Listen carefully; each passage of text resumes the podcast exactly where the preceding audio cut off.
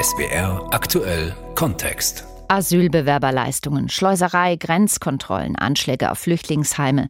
Das Thema Migration hat den Wahlkampf in Bayern und Hessen beherrscht. Am Sonntag werden in beiden Ländern die Landtage neu gewählt. CSU bzw. CDU haben derzeit die besten Chancen, die Wahlen zu gewinnen.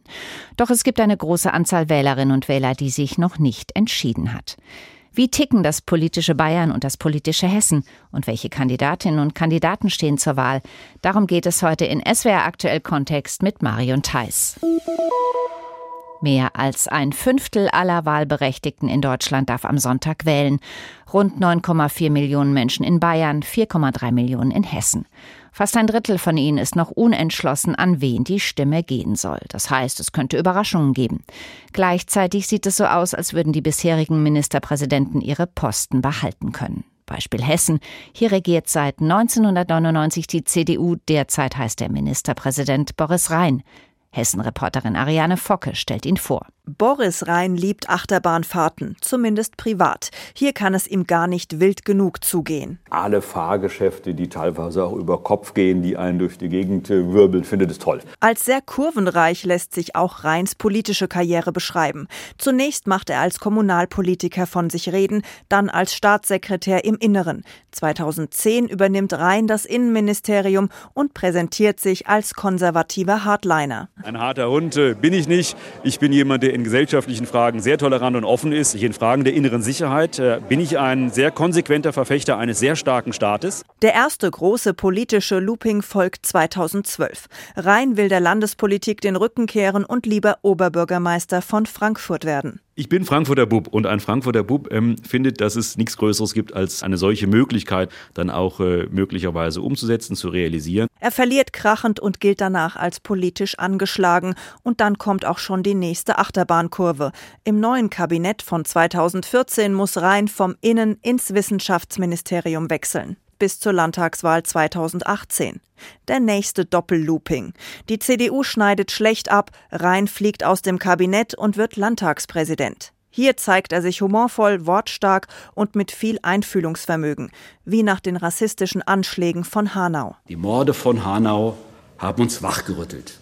Und wir erkennen, dass wir 76 Jahre nach der Shoah ein offensichtliches und bedrohliches Problem mit Rechtsextremismus und mit Rassismus haben. Hier, ausgerechnet in Deutschland. Mit dem Amt des Landtagspräsidenten scheint Boris Rhein seine Bestimmung gefunden zu haben.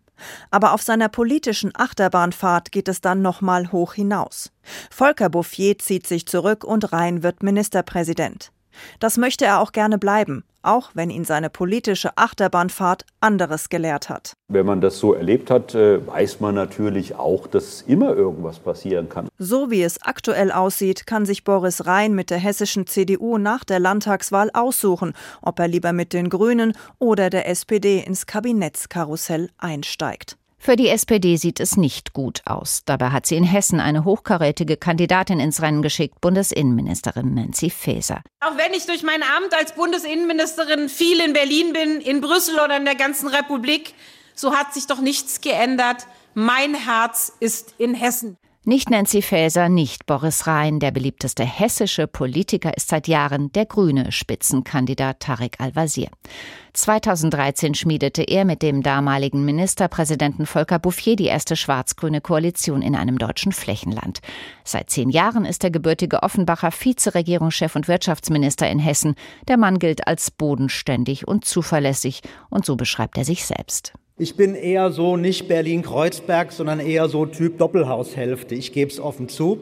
Ich will nicht alles auf den Kopf stellen, aber ich habe einen Plan für Hessen, den ich Schritt für Schritt mit euch umsetzen will. Und zwar so, dass wirklich alle auch mitkommen können. Von den Ampelstreitereien in der Hauptstadt Berlin versucht Al-Wazir sich abzugrenzen. Man hat mit mir hier in Hessen so einen Zirkus noch nie erlebt und wird ihn auch nie erleben. Und deswegen ist aus meiner Sicht völlig klar, es geht am Ende auch um Verlässlichkeit und die hat es mit mir immer gegeben und dafür stehe ich auch. Die Ampel in Berlin, die Themen, die in der Hauptstadt diskutiert werden, sind trotzdem nicht wegzudenken aus dem Wahlkampf. Voraussichtlich werden sie auch den Ausgang der beiden Landtagswahlen in Bayern und Hessen bestimmen, sagt der Kasseler Politikwissenschaftler Wolfgang Schröder. Das hat eine Befragung aus dem September ergeben. 45 Prozent geben sogar direkt an, dass die Bundespolitik viel wichtiger als die Landespolitik ist bei der Entscheidung, die sie am 8. Oktober in Hessen zu treffen haben. Beste Voraussetzungen für die CDU-CSU-Landtagskandidaten, deren Kollegen in der Hauptstadt in der Opposition sitzen. Sie müssen nur mit dem Finger auf die streitende Ampel zeigen. Und das tun sie ausgiebig, allen voran der bayerische Ministerpräsident und Spitzenkandidat Markus Söder. Bayern-Reporterin Anita Fünfinger über den wendigen CSU-Politiker, der sich bei Bedarf in Shrek, einen Eisbären oder Prinzregent Luitpold verwandeln kann und der auch mit Kindern gut zurechtkommt. Ist dein Leben genauso stressig wie meins? Wahrscheinlich viel lockerer als deins, aber auch sehr stressig. Markus Söder hat diese Szene auf seinem Instagram-Account geteilt. Er lacht mit den Kindern, erzählt von seiner Schulzeit und seinen Wünschen. Markus Söder wollte den Stress, den er vor den Schulkindern kleinredet. Er wollte nach oben an die Macht. Der ehemalige SPD-Bürgermeister von Nürnberg Ulrich Mali kennt den Nürnberger Söder lange. Seit sich der junge J. Ula Söder 1994 im Wahlkreis Nürnberg-West gegen weitaus erfahrene Kandidaten durchgesetzt hatte, wusste Mali, mit Söder muss man rechnen. Wer Markus Söder unterschätzt, macht immer einen Fehler Zeit seines Lebens. Söder baut seine Machtbasis in der CSU, in Partei und Fraktion aus, bis es Ende 2017 offenbar wird. Söder will nun ganz nach oben. Ministerpräsident Horst Seehofer soll gehen. Der nimmt den Machtkampf zunächst auf, verliert ihn aber am Ende. Seehofer attestiert Söder Schmutzeleien und charakterliche Schwächen. Auch Biograf Roman Deininger macht eine interessante Mischung bei Söder aus. Es gibt Leute, die sind schamlos, es gibt Leute, die sind clever, aber dass das beides zusammenkommt, äh, ist selten. Und bei Söder äh, kommt es zusammen. Nun steht Markus Söder vor einer wichtigen Wahl. Schon 2018 hat er ein für CSU-Verhältnisse schlechtes Ergebnis eingefahren. Und jetzt sind die Baustellen noch mehr geworden. Wo zuerst ansetzen? In der Corona-Pandemie wechselte Söder vom Team Vorsicht ins Team Augenmaß. Kehrtwenden sind nicht sein Problem. Schließlich macht er die Grünen als Hauptgegner aus.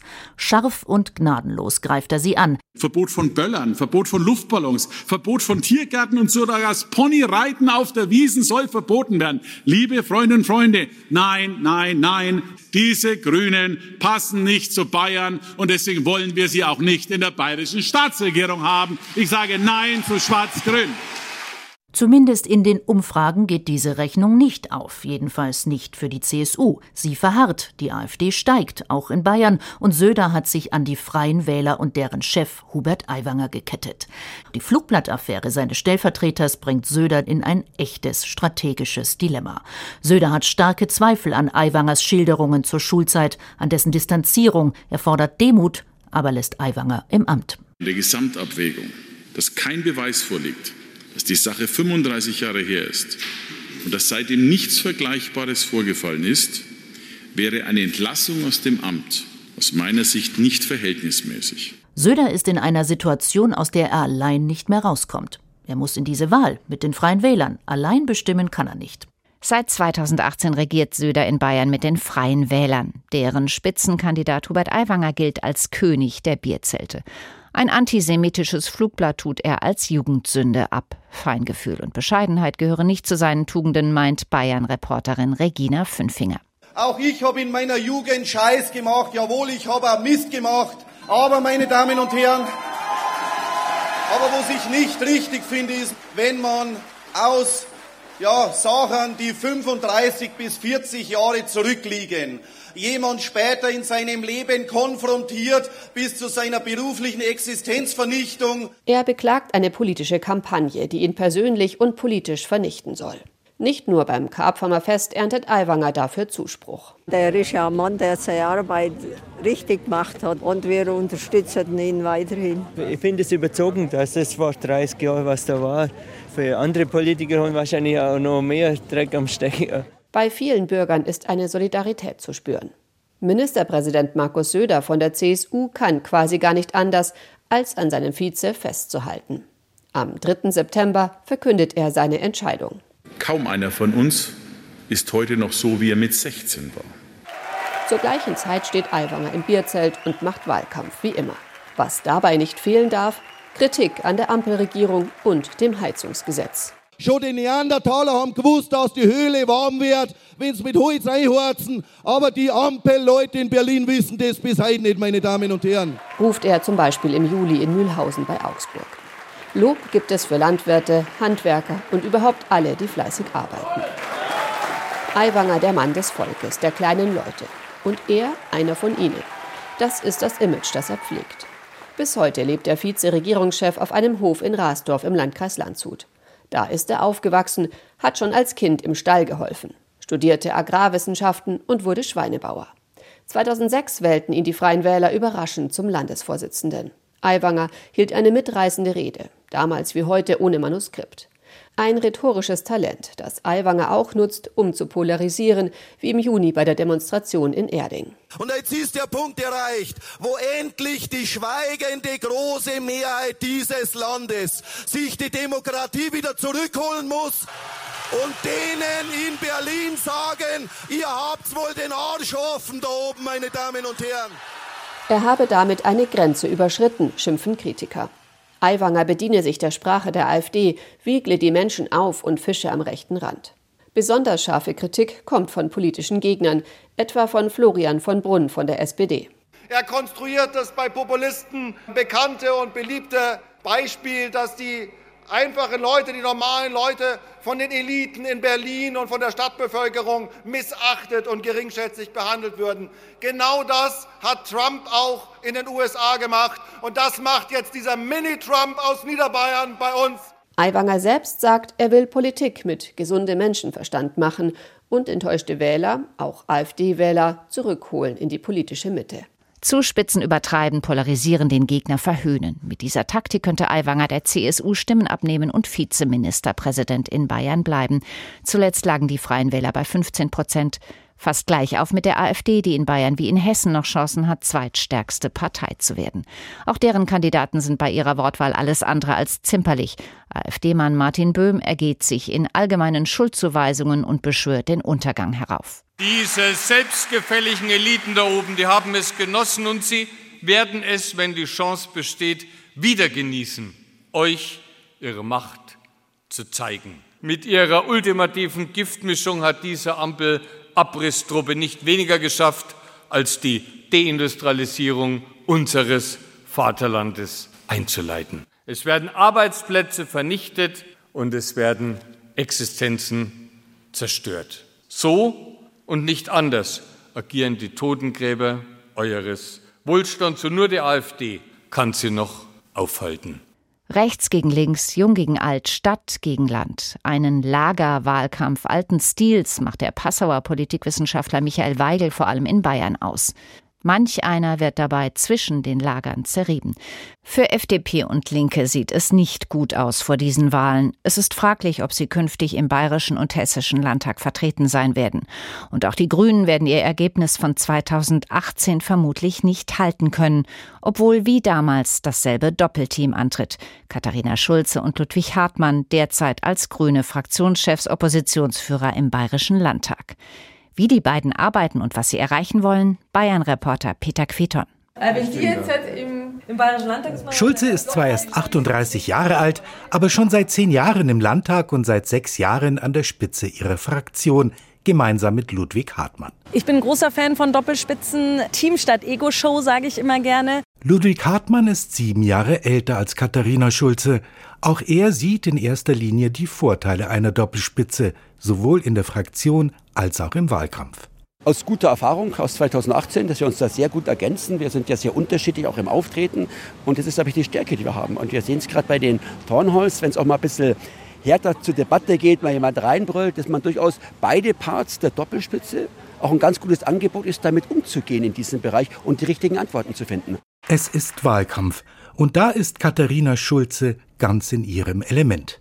Manche bezeichnen sie als Duracell-Häschen, eine, die nie aufhören kann zu wirbeln. Ich liebe einfach Wahlkampf. Ich finde, das ist eine der intensivsten, anstrengendsten, aber auch äh, richtig besten Zeiten in der Politik, weil sie so unmittelbar ist und so nah und mit den Menschen und du kriegst Direct Feedback und du bist viel mehr in der Diskussion.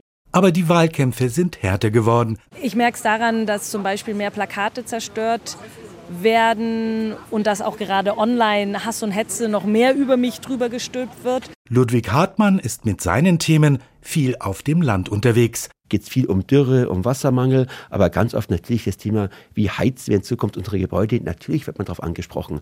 Ich bin ja einer, der versucht, alle Termine mit der Bahn zu machen, soweit es geht in Bayern. Und dann merkt man eigentlich, wenn man die Zeit zum Reden hat, zum Diskutieren, sind die Vorurteile weg. Schulze und Hartmann, ein ungleiches politisches Duo, das sich im Landtag sogar ein Büro teilt. Ministerpräsident könnte aber nur Hartmann werden, Schulze ist zu jung. Der bayerische Ministerpräsident muss, laut Verfassung, nämlich mindestens 40 Jahre alt sein. Die Grünen müssen möglicherweise federn lassen bei den Landtagswahlen in Bayern und Hessen am Sonntag.